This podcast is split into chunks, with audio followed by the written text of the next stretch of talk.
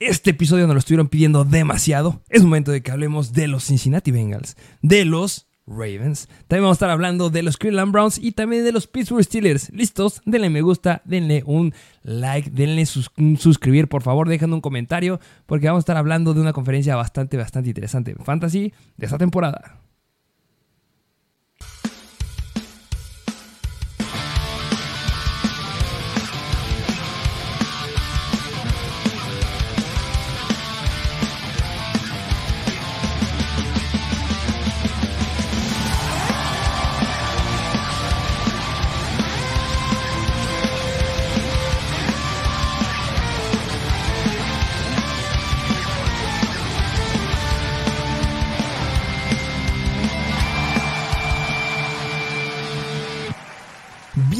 A un nuevo episodio de Mr. Fantasy Football.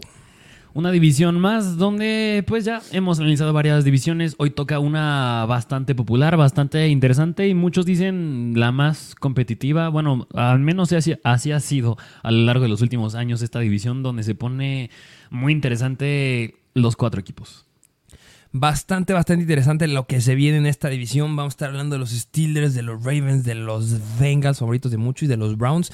Todos tienen elementos nuevos, excepción de un equipo. Bueno, dos equipos no tienen elementos, pero Dos no, no muchos y dos tienen bastantes ofensivas completamente nuevas, muy interesantes. Uno para fantasy, el otro no tanto para fantasy. Ya eran sabiendo cuál es al que me refiero de cada uno de los dos. Ya hemos dicho muchas noticias de estos equipos que se vienen en este episodio. Y bueno, si quieren saber qué otras noticias son las que estamos subiendo, vayan a checar nuestro Instagram en Mr. Fantasy Football. También en TikTok, vayan a seguirnos. Ahí estamos subiendo noticias, estamos subiendo contenido todo el tiempo. Y dejen en comentarios o manden un mensaje de qué quieren que les salgamos aquí. Y pues bueno, Ustedes lo pidieron, nosotros les escuchamos y vamos a estar hablando de la conferencia de la AFC Norte.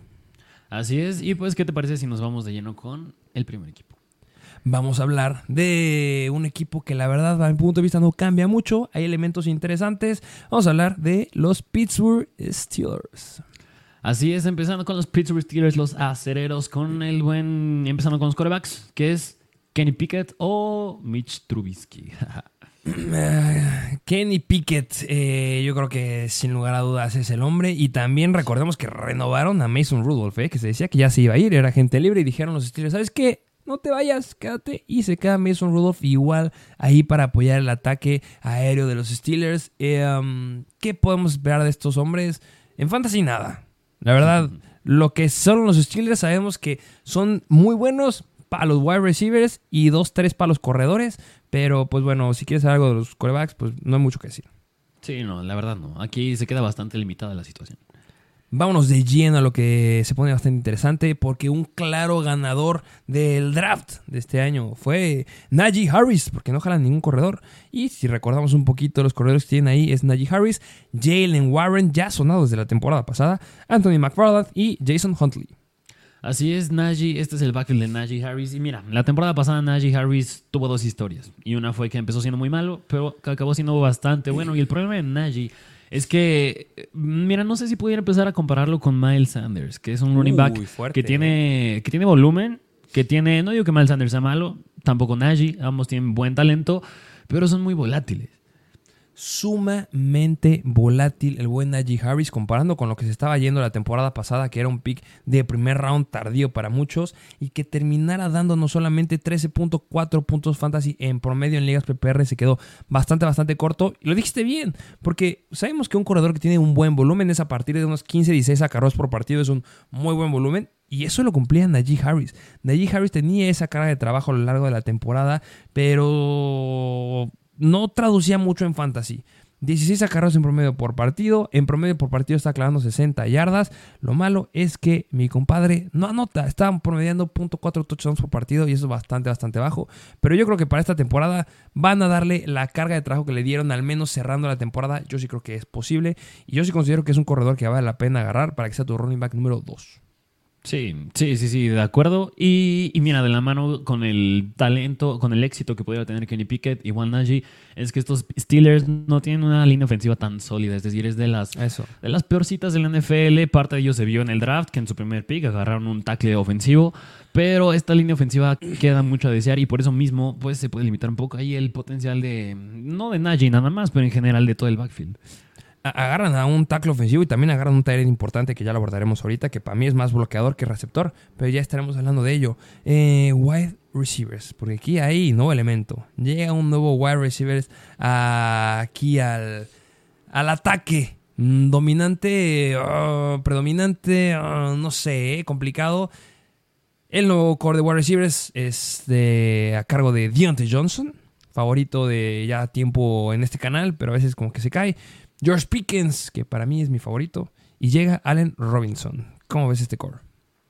Mira, muy talentoso. Yo creo que Allen Robinson, mira, espero que no dé los mismos resultados que en los Rams.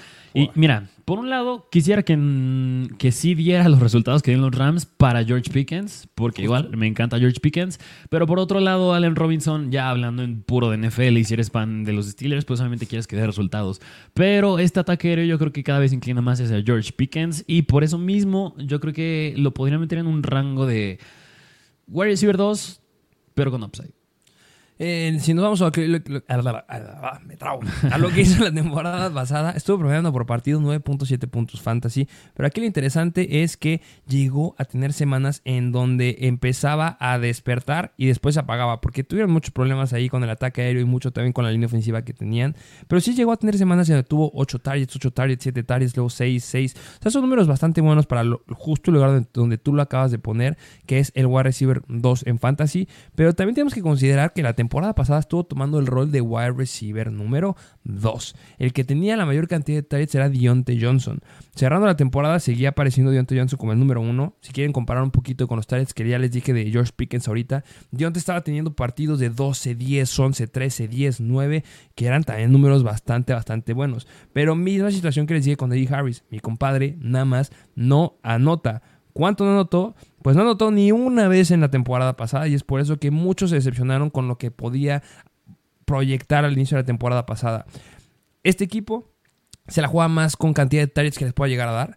Y si se las empieza a traducir un poquito más de una forma más equilibrada, yo sí veo como George Pickens vaya a ser el wide receiver uno de este equipo. Porque a diferencia de Dionte, él anotó tres, bueno, cuatro veces a lo largo de la temporada por pase. Sí, y la temporada pasada era sueño de novato del buen George Pickens, así que ya está más desarrollado, más experimentado, ya una química más formada con Kenny Pickett. Y pues el detalle aquí nada más es la línea ofensiva, pero yo no creo que Allen Robinson llegue a hacerle mucho ruido a George Pickens, así que yo lo meto en un rango de ahí, wide receiver 2 con upside. Justamente tiene un upside y Allen Robinson, si quieren saber un poquito cómo ha estado yéndole ahorita en los entrenamientos, ha estado tomando la mayor cantidad de repeticiones fuera del slot y es un lugar en donde ha tomado solamente un tercio de, las, de, las, de los snaps a lo largo de su carrera, bueno, las últimas tres temporadas. Entonces llega a ser un- una combinación bastante interesante pero complicada. No es una combinación favorable por el equipo al que llega, no es combinación favorable por los compañeros que tiene, pero sin lugar a dudas es un hombre que hay que seguir viéndolo porque podría llegar a quitar volumen. Yo creo que más a Deontay Johnson que George Pickens y lo mismo que tú dijiste, si apostamos por alguno, por el upside que podría llegar a tener, que no es muy alto, pero sí te puede dar buenos números, es George Pickens. Mi único temor con él es lo mismo que les decía la temporada pasada, que desde college es un wide receiver que es bastante conflictivo y me lo llegaron a correr de bastantes partidos, entonces no vaya a ser que se la vaya a subir y vayamos a tener un nuevo Antonio Brown, porque así lo llegaron a vender muchos, que ese no era el nuevo Antonio Brown que llegaba a la NFL. Esperemos que no y que se comporte, porque puede dar buenos números como un buen wide receiver en su segundo año. Terence. Llega un nuevo Tyrant. Llega el, el titán. El enorme. El que muchos pensaban que iba a ser uno de los Tyrants que iba a ir primero, que yo no veía cómo. Lo llegamos a analizar.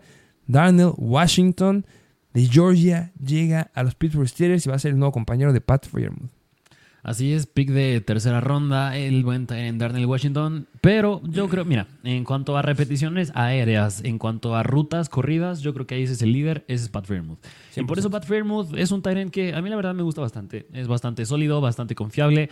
No suele ser bastante volátil. Al final la temporada, bueno, sí llega a tener chispazos en los que le iba mal, pero lo normal no sale de lo fuera de lo común en un nivel Miles Sanders de volatilidad o un volatilidad Kyle Pitts. Pat Fairmouth bastante sólido, bastante confiable que yo creo que es un Tyrant al cual sí, sí podría apuntarle para elegir esta temporada en caso de que no agarre un Tyrant de calibre elite, háblese un Mark Andrews, un George Kittle, un Dallas Goddard.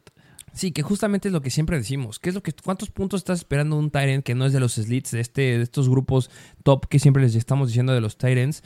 Estás esperando cerca de unos 10 puntos fantasy en promedio, que fue lo que nos estuvo dando este Pratt Fairmouth. Y ojo, eh, que se llegó a perder dos partidos en la temporada y estuvo promediando esto. Llegó a dar muy buenas semanas de 15 puntos, tuvo dos semanas de 15 puntos, bueno, perdón, tres, y tuvo otras semanas, tres semanas de 12 puntos, lo cual es bastante bueno, luego 13 puntos.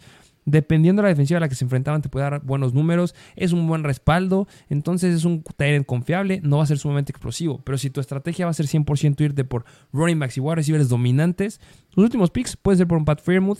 Y no creo que Dan, este Washington le vaya a quitar oportunidades. Porque Darnell Washington es un Tyrant bloqueador.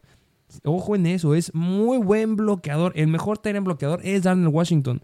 ¿Le caerá algún que otro pase? Sí, pero lo pienso como este Moody Cox, que es igual a un titán, que de repente le caían pases, de repente le caían touchdowns y no lo vas a tirar. Pero no es el uso que le vas a dar en la NFL. Necesitan pulirlo más para que podamos verlo un poquito más desarrollado. Así es, de acuerdo. Vamos a ver el siguiente equipo de esta conferencia. Vamos a hablar ahora de un equipo que les llega un nuevo wide receiver. Un wide receiver que a mí me gusta mucho. Espero que pueda llegar a hacer buenas, buenas cosas aquí. Vamos a hablar de el equipo de los criminales. Vamos a ver el equipo de Cleveland. Los Browns. Al comando estará el buen. ¿Cómo se llama este hombre? ¿Cómo le ponemos ahora? El masajista. el buen Deshaun Watson. Deshaun Watson. ¿Qué me puedes decir de este hombre? ¿Cómo lo proyectas para esta temporada?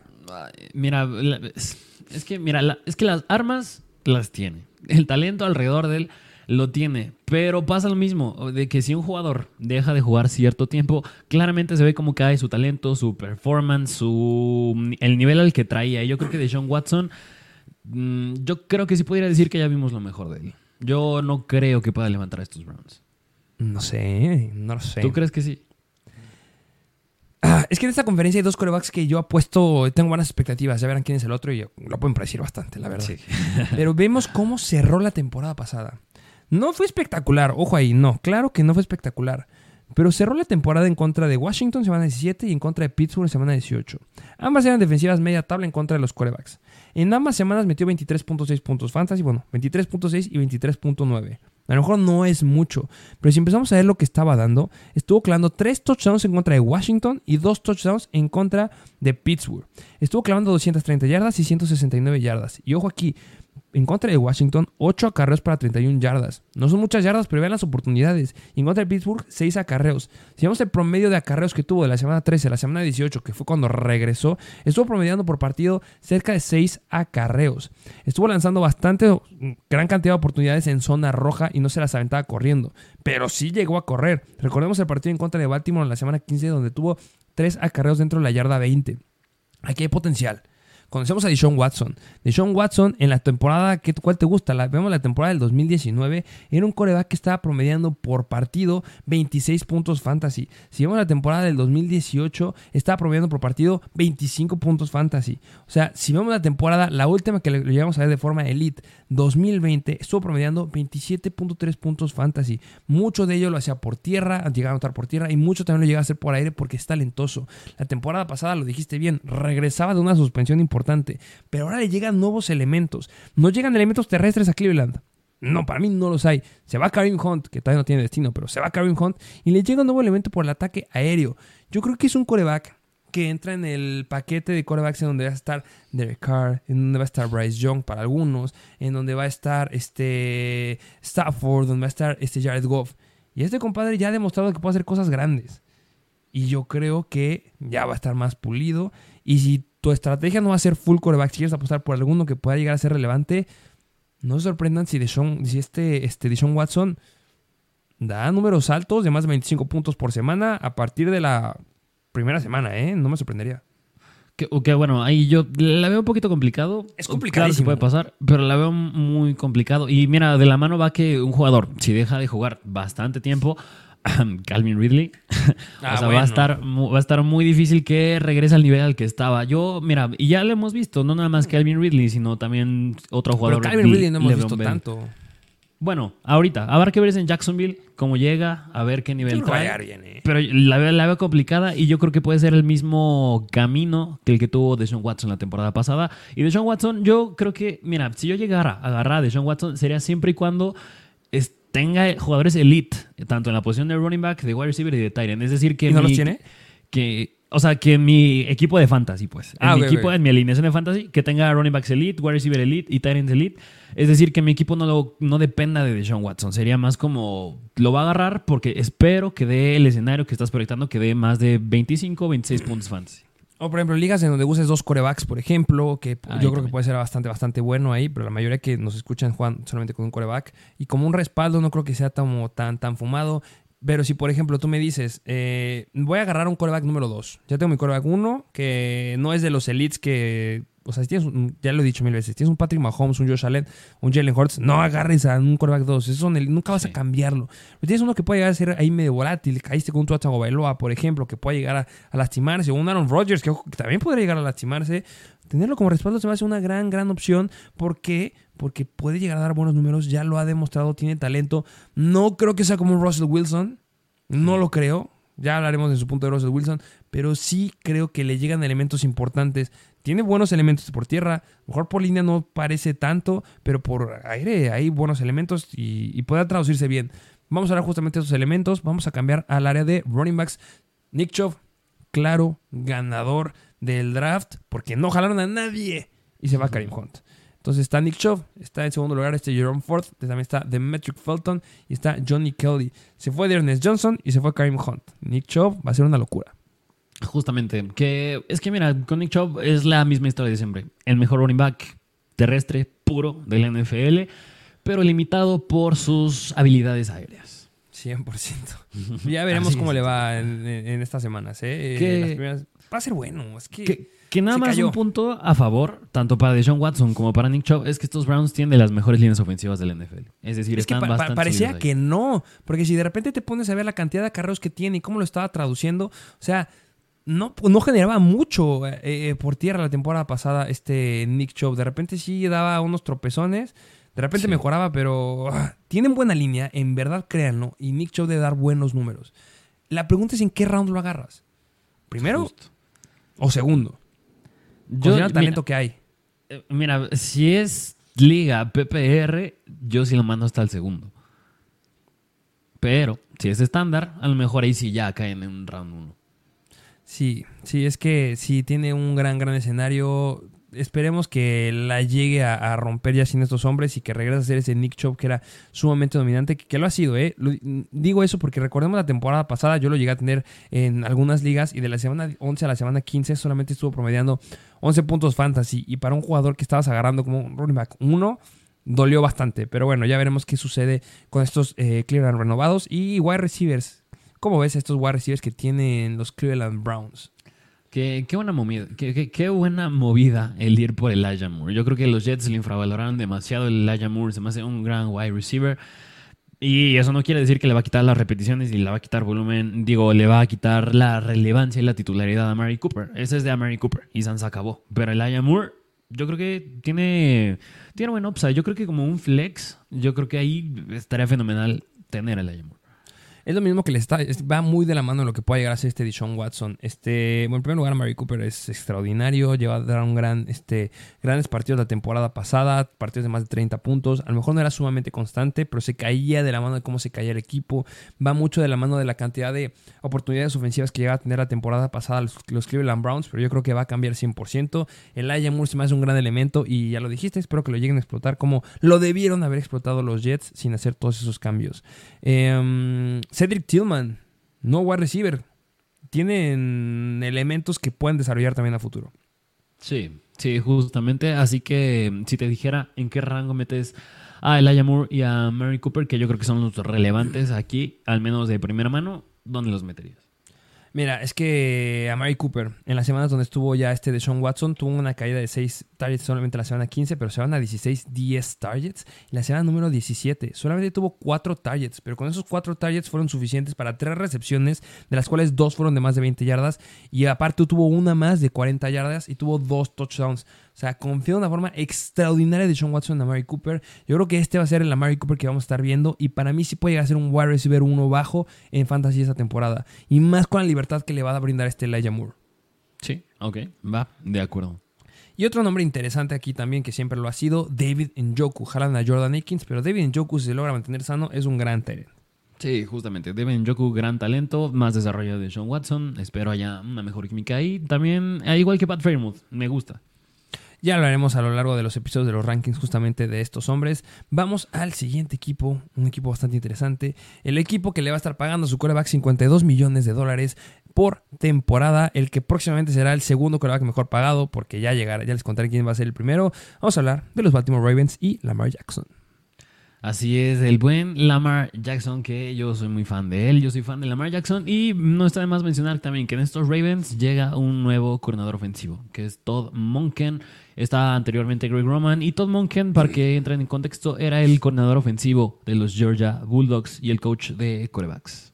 Justamente, y además de eso, ya se ha escuchado hablar a Lamar Jackson en entrevistas después de la primera semana que tuvieron de OTAS, que son actividades organizadas por el equipo. Y básicamente dijo, tenemos una ofensiva renovada y se vienen menos carreras y más pases. Y de la mano de la llegada de Todd Monken, claro que va a haber muchos más pases porque también jalaron muchos wide receivers. Lamar Jackson.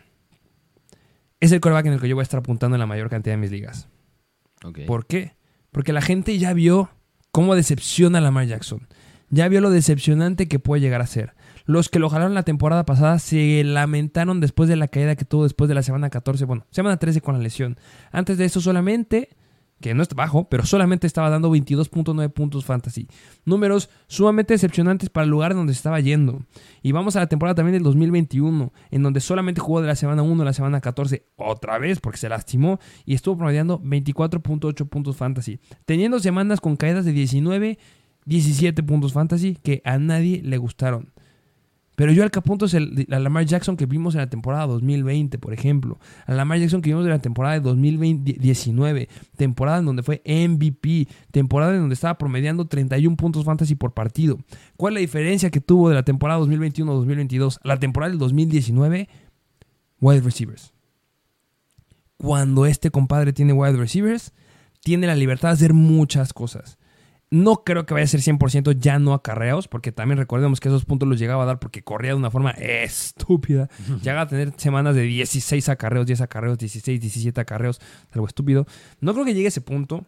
Va a estar bailando por ahí de los 8 o 9 acarreos, va a estar corriendo en zona roja, pero cuando tiene elementos por aire, da números extraordinarios. Y yo creo que esta, esta temporada la gente lo va otra vez a infravalorar porque llegaron elementos que estaremos hablando de los wide receivers que la gente no se compra que sean lo que eran antes. Pero ojo, Lamar Jackson es el jugador por el que si lo llegas a agarrar en un quinto o sexto round, puede llegar a dar números de Jalen Hurts. Ahí está la apuesta. Que, justamente te iba a hacer la siguiente pregunta. Que tú si tuvieras, ya te toca elegir coreback y tienes en la mesa a Jalen Hurts y a Lamar Jackson, ¿a quién agarras? La cuestión que a Jalen Hurts lo va a tener en la tercera ronda y a Lamar lo puedo tener hasta la quinta. Y te agarraron un coreback en la quinta ronda. Yo ya voy a tener a dos running backs, yo voy a tener a dos wide receivers y voy a estar apuntando por un coreback que va a dar números similares a los que puede llegar a dar Jalen Hurts. confío en que no se va a lastimar. Ahí está mi confianza. Confío en que va a pagar lo que le están dando en su contrato. Confío en los elementos que tiene alrededor de él voy a desear y voy a confiar en él. Le voy a dar todo esto que a lo mejor pensaron que le iba a dar a Deshaun Watson, pero se lo voy a dar a Lamar. Porque si lo logra hacer, ya ganaste. Aquí está. Aquí está la apuesta. Si te sale un Lamar Jackson en el quinto round, ya ganaste. Así de fácil. O sea, tú dirías que la temporada pasada, mira, nuestro coreback, nuestro, nuestros picks preferidos para coreback, uno era Jalen Hurts y otro era Russell Wilson, que estaban infravalorados y proyectaban bastante bien. Para la temporada, uno sí salió y el otro no.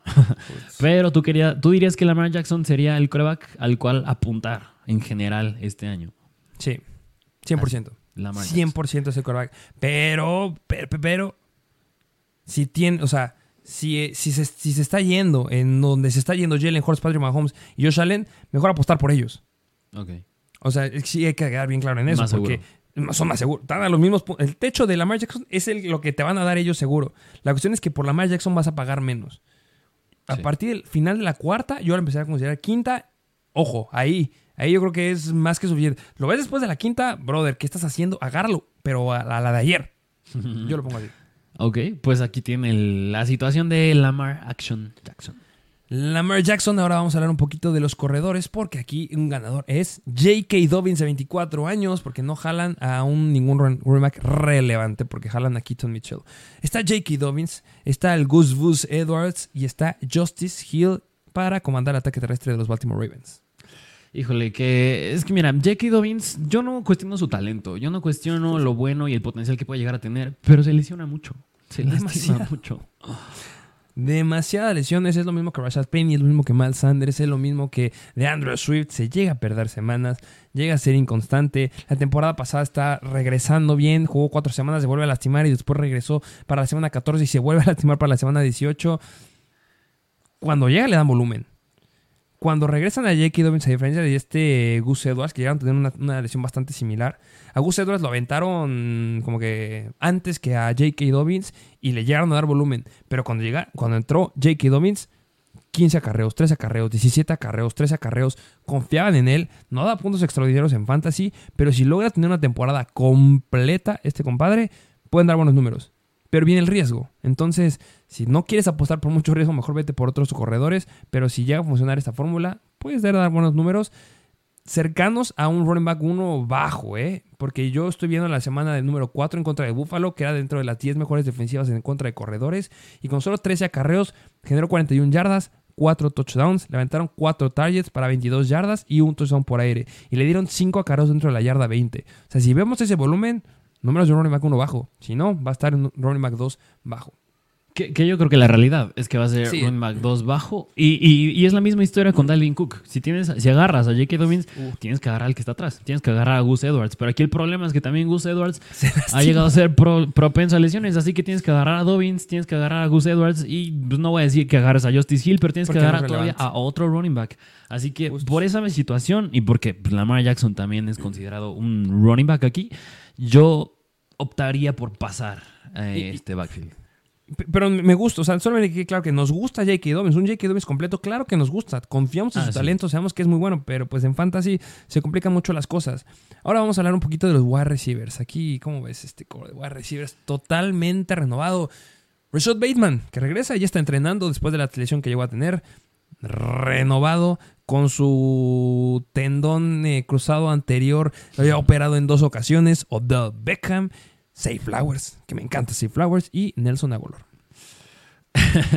Lo dices con emoción, ¿no? Del Beckham, Zay Flowers y Nelson Aguilar.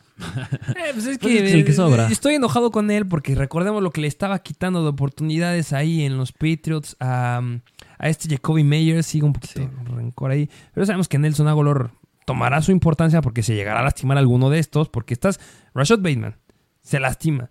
Lo jalaste hace dos años como un pick de primer round y la verdad no ha cumplido al 100%. Jalas un del Beckham que no sabemos si sigue siendo ese del Beckham que creíamos. Dos cirugías del ligamento cruzado anterior no son cualquier cosa. Entonces, cuidado ahí. Safe Flowers, me encanta Safe Flowers. Está colocado como el tercer wide receiver ahorita. Y después Nelson Aguilar, y lo digo, va a tomar relevancia porque ah, se van a lastimar. un- algunos se van a lastimar, 100%. Sí. Sí, sí. Y mira, yo creo que esto es bueno, yo diría para Rashad Bateman, porque Rashad Bateman no se me hace que sea un wide receiver que pueda tener la carga de un wide receiver uno titular, háblese como un Cooper Cup, como un Davante Adams. Yo creo que Rashad Bateman funciona bastante bien como complemento, como wide receiver 2, como complementario, y yo creo que ahí le ayudó que llegara Odell Beckham. Porque habrá que ver cómo llega Odell Beckham, pero tú lo que tú dijiste, no han sido cualquier cosa las lesiones que ha tenido. Y yo creo que el que tiene más upside de estos tres, quitando a Nelson Aguilar, es claramente Safe Flowers.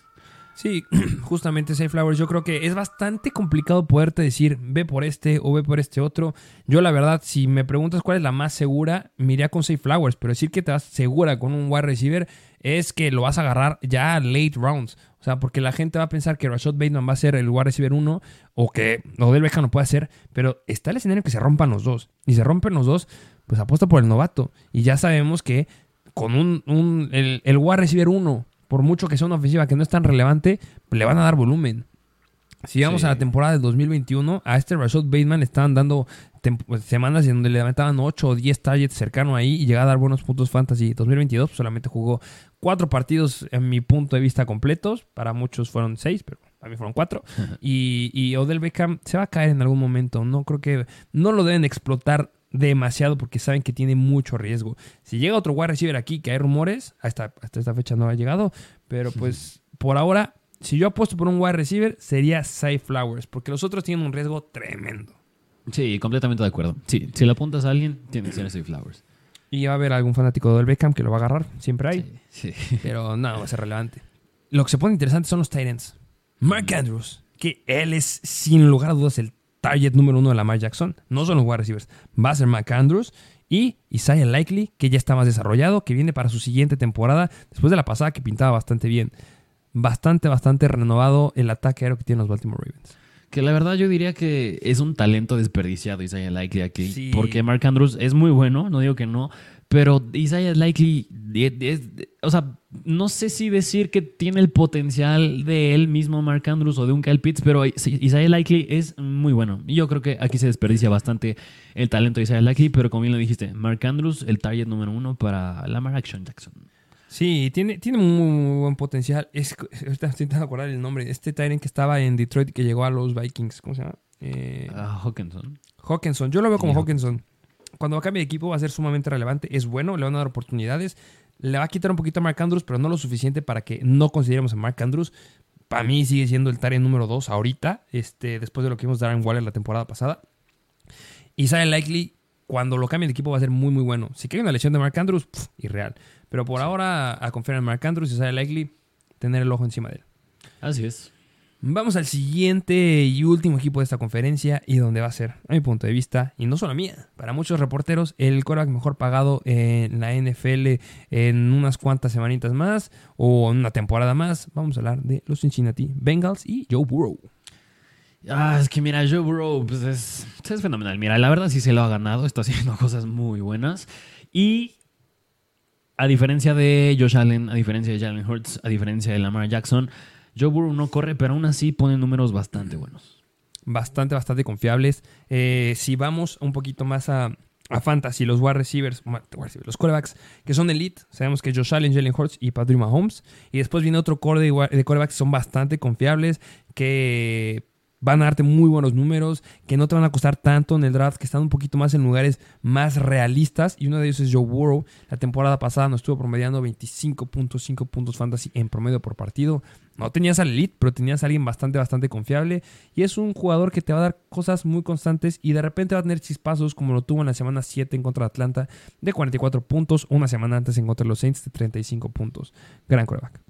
Que justamente la descripción que acabas de dar de los corebacks que es más realista a su precio, pero no tienes uno tan elite, justamente así a mí es como me gustan. Y yo, le- mira, yo más que ir, es que a mí, bueno, mi estrategia no me- nunca me gusta apun- apuntarle un coreback elite como Mahomes, como Josh Allen, como Jalen Hurts. Me gusta más el calibre, como Joe Burrow, que los puede tener, puedes gastarte picks más tempranos en un running back elite, wide receiver elite o tight end elite y que te cae un Joe Burrow que es bastante sólido. Es, es decir, yo creo que tiene el potencial de un, acabar en el top 5 al final de la temporada. Yo creo que lo puede hacer y no te va a costar mucho. Así que esa es la estrategia personal que a mí me gusta, bueno, me gusta hacer año tras año. A menos que haya un fanático de los Bengals y que lo vaya a agarrar. Ah, bueno, si pasa Me digas, eso, ese eres tú. Me digas, ese eres tú. pues si pasa eso, yo agarro al que dejaron pasar, que claramente ahí habrán dejado Justin pasar ya un Lamar Jackson.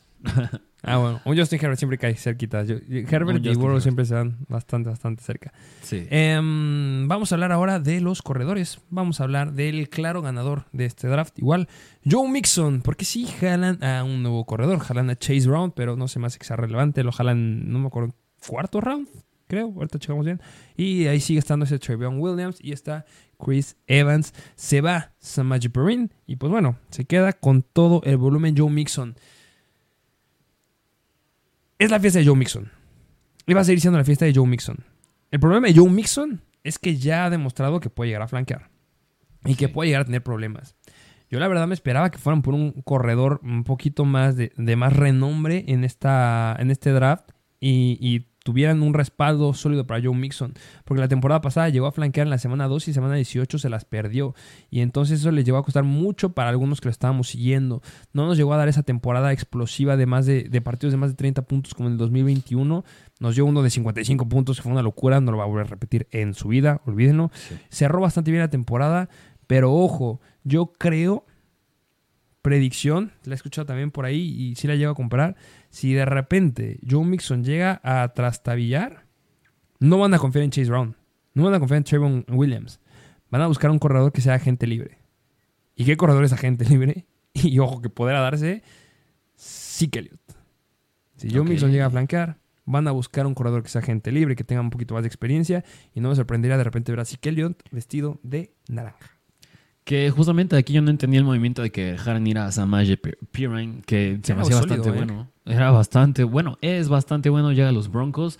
Pero pues sí, yo tampoco veo muy descabellado que agarren al buen Zeke Elliott, porque Joe Mixon, igual que J.K. Dobbins, tiene eh, un historial de lesionarse, Sí, igual un Kareem Hunt podría llegar a ser que llegara acá, ¿no? justamente. Pero bueno, eh, sigue siendo un gran corredor. Ya que hablamos de los rankings, verán dónde lo ponemos. No, no estoy tan hypeado ahorita tanto con él porque ya tiene, ya está este, con bastantes temporadas encima de él. Y pues la carga de trabajo no creo que la llegue a sopesar de Elite. Y lo llegamos a ver la temporada pasada de la mano de Samaje Perine. Y bueno, este core de wide receivers, ¿qué me puedes decir de esta locura de hombres? Llamar Chase T. Higgins, Tyler Boyd. Y bueno, jalan un nuevo end de Purdue, Charlie Jones. Que, mira, algo chistoso es que casi nunca, te, me, ah, bueno, al menos a mí antes, no me gustaba tener dos jugadores de un mismo equipo en mi alineación de fantasy. Pero yo creo que cuando hablas de Jamar Chase y cuando hablas de T. Higgins, yo creo que sin problema puede ser tu wide receiver 1 y tu wide receiver 2 y te va a salir al 100%. Justo, ¿eh? Y que poco a poco se empieza a ver más equipos que llegan a hacer esta combinación. Y ya hemos hablado de uno de ellos, y lo mencioné justamente haciendo referencia a estos wide receivers. Los Dallas Cowboys llegan, van a tener un equipo de wide receiver 1 y wide receiver 2. Y este claro ejemplo que sí se puede combinar con Jamar y T. Higgins es una locura. Sumamente confiables, no cambia mucho en este equipo, sigue siendo un equipo sumamente dominante. Y pues si quieren saber qué pensamos de ellos, cuando lleguemos a los rankings y cuando hagamos los mock drafts, sabrán ya y los empezaremos a desarrollar un poquito más. Y pues de, la- de los Tyrants sí ya hay un cambio porque jalan a Irv Smith, se les fue este Hayden Hurst, ya lo estuvimos abordando que se fue a, a los Panthers y pues bueno, su Tyrant número 2 es Drew Sample. Así es, aquí que, pues, Irv Smith otra vez mm, Es Es que va a ser la misma historia que Hayden Hurst. Es bueno. Sí. Y vas a poder tener un Tyrant sólido ahí. Pero aquí sí yo creo que hay mejores opciones, tal como Sí. Pat Fairmouth, que me gustaría tener en vez de Irv Smith. Pat Fairmouth, un Evan Engram, Sí. el, el siempre repetido, yo sé que voy a hartarlos con este nombre, pues para que se lo aprendan, Dalton Kincaid. Va- puede llegar a dar un poquito más explosivo y más sólido. Y pues bueno, cuando tienes un T. Higgins, un Jamar Chase y un Tyler Boyd, que los tres son dominantes, pues no volteas a ver tanto al end. Así es. Pues bueno, esos son los equipos de la conferencia que les trajimos el día de hoy. Así es, aquí tienen a la AFC del Norte y próximamente estaremos analizando las siguientes divisiones. Como siempre, dejen sus opiniones en los comentarios, qué equipo quieren que le demos más profundidad, qué análisis quisieran ver después y suscríbanse y dejen su like si aún no lo hacen. Y bueno, muchas gracias por escucharnos. Y si no tenemos nada más que agregar, pues nos vemos a la próxima.